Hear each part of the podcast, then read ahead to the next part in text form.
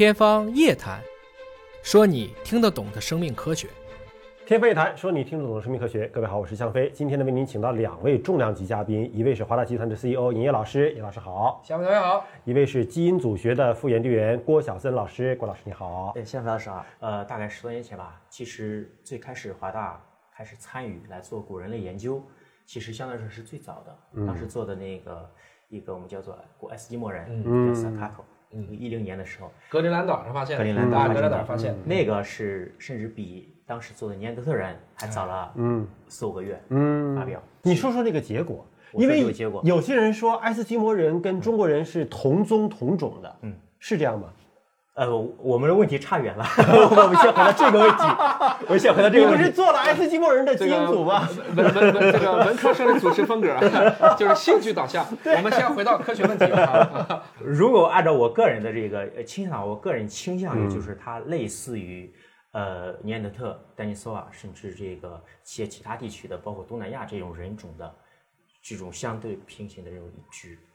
一致。但是呢，就是说，因为回过头来再解释这个原因。说白了，做了这么呃十多年的这种全基因组的这种古人类的这种研究，整个世界版图上我们看，我们就是已经有这样一个综述，嗯，已经密密麻麻都填起来了，嗯，但是呢，对于这个东亚这块儿，还是基本上是属于空白的这样一个程度。呃，以前的这个人类学家或者说这个呃基因组学家来研究其他地区的这个起源问题的时候，或者研究东亚人的这个起源问题的时候，提出了这样的一个理论，就说其实。东亚人的基因组里边，它存在有一个叫做 ghost population，嗯，幽灵种群。对，嗯，这个种群其实在东亚一直没有发现，嗯，没有发现。呃，是不是会存在有像呃类似于尼安德特一样，类似于丹尼索瓦一样的这些这样一个人群存在？这样的话，就是会造就了我们现在这种东亚人群的这样一个现在的这样一个形成的这样一个结构，就是在分子层面上一直说有一个隐藏的一个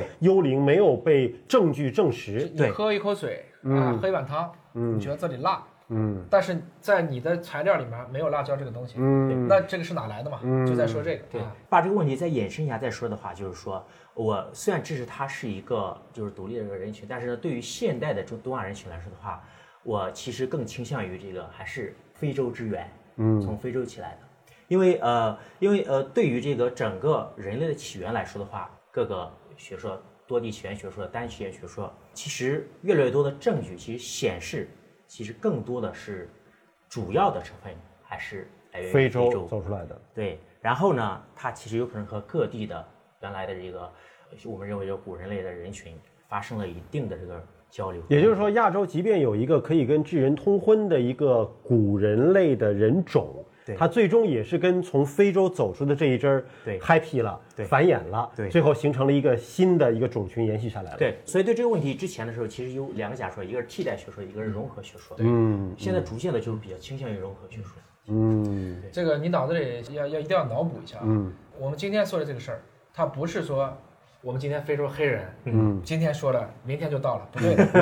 这个迁徙的过程长达数万年，嗯，因为你想，你是有飞机，你考虑这个问题。非洲在出非洲的时候一步一步走，它过个二十年，等于说人均寿命就二十岁，才一代，可能才迁徙了几百公里，也许就几十公里，没有扩展到多少。而这过程中不仅仅有人类，还有各种各样的动物啊，寒冷啊，饥饿啊，这个寄生虫啊。病毒啊，那时候都是有，它有自然的筛选，哎，所以其实等它真正走到东亚的时候，它可能已经变得和今天人已经很接近，他已经不记得当年在非洲发生过的事情了。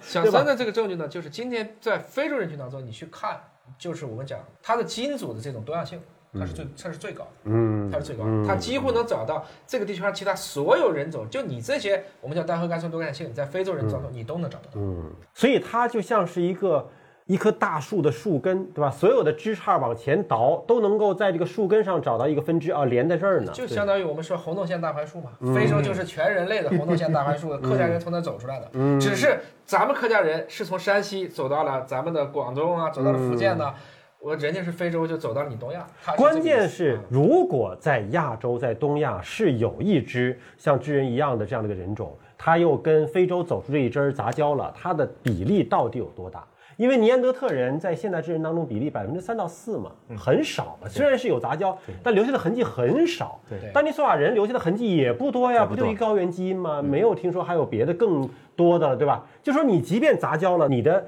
股份占的股比很少，那么亚洲这一支儿，你占的股比有多多呢？有你说的那个幽灵基因，它的份额到底有多少？这个的话，其实就需要后续的这个基因组的这个分析，需要分子证据，更多的去挖分子证，据。更多的去找化石对。啊，一点点把它去填满对，就是这么一个过程。嗯，呃，其实对于这个整个走出非洲这个过程，如果不局限于现在智人的这个范畴，从更长的时间维度上来说，从比如说之前从南方古猿，从这个五六百万年，从和黑猩猩的共同祖先分离开始来说的话，其实当时的这个很古老的这个人就开始逐步的走出非洲了。嗯，所以这里边有个在学界一直存在有，就是说有一个大的一个走出非洲理论和小的走出非洲理论。这个里边的话是小的，就是指的是现在的智人，嗯，就现在世界上的这个我们这个人群。嗯，更多的有可能现在刚才讲的这个尼呃尼安德特人、丹尼索尔人还有直立人这些人种，他之前也是从非洲慢慢慢慢走出。嗯，对，他只不过是不同的时间段。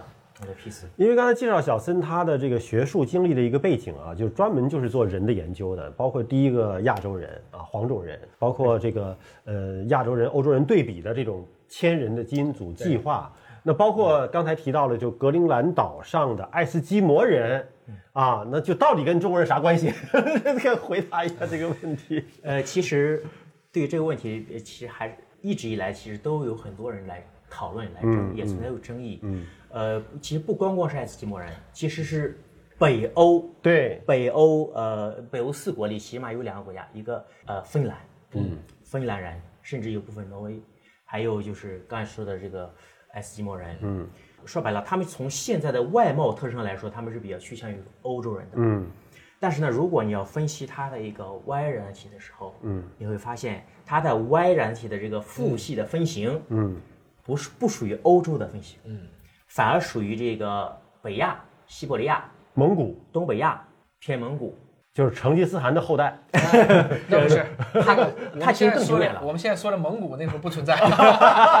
没有蒙古这个词儿啊。所以，所以我我们之前做过分析，就是说已经发表的这个芬兰人的啊这个男性的个体，我们分析了 Y，嗯，发现它里边有超过百分之五十的男性的一个支系，我们叫做 Y haplogroup，嗯，它都属于 N 系的，嗯，N 系的话是在这个整个西伯利亚地区，在东北亚地区分布的比例最高。从东北亚走过去的，而且它是一个，呃这它是一个持续不断的一个这样一个，其实有有文章有证据来支持这样一个，嗯。那你包括美洲北美的土著呢，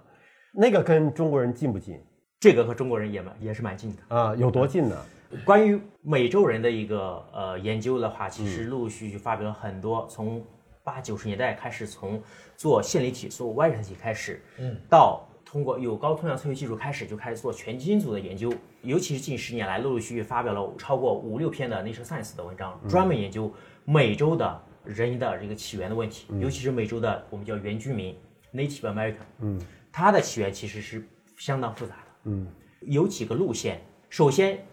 比较常见的路线就是北线，嗯白令海峡，白令海峡，穿过当时阿拉斯加走过来的，对，阿拉斯加走过来的，这个往南走的。另外的话，在南美的，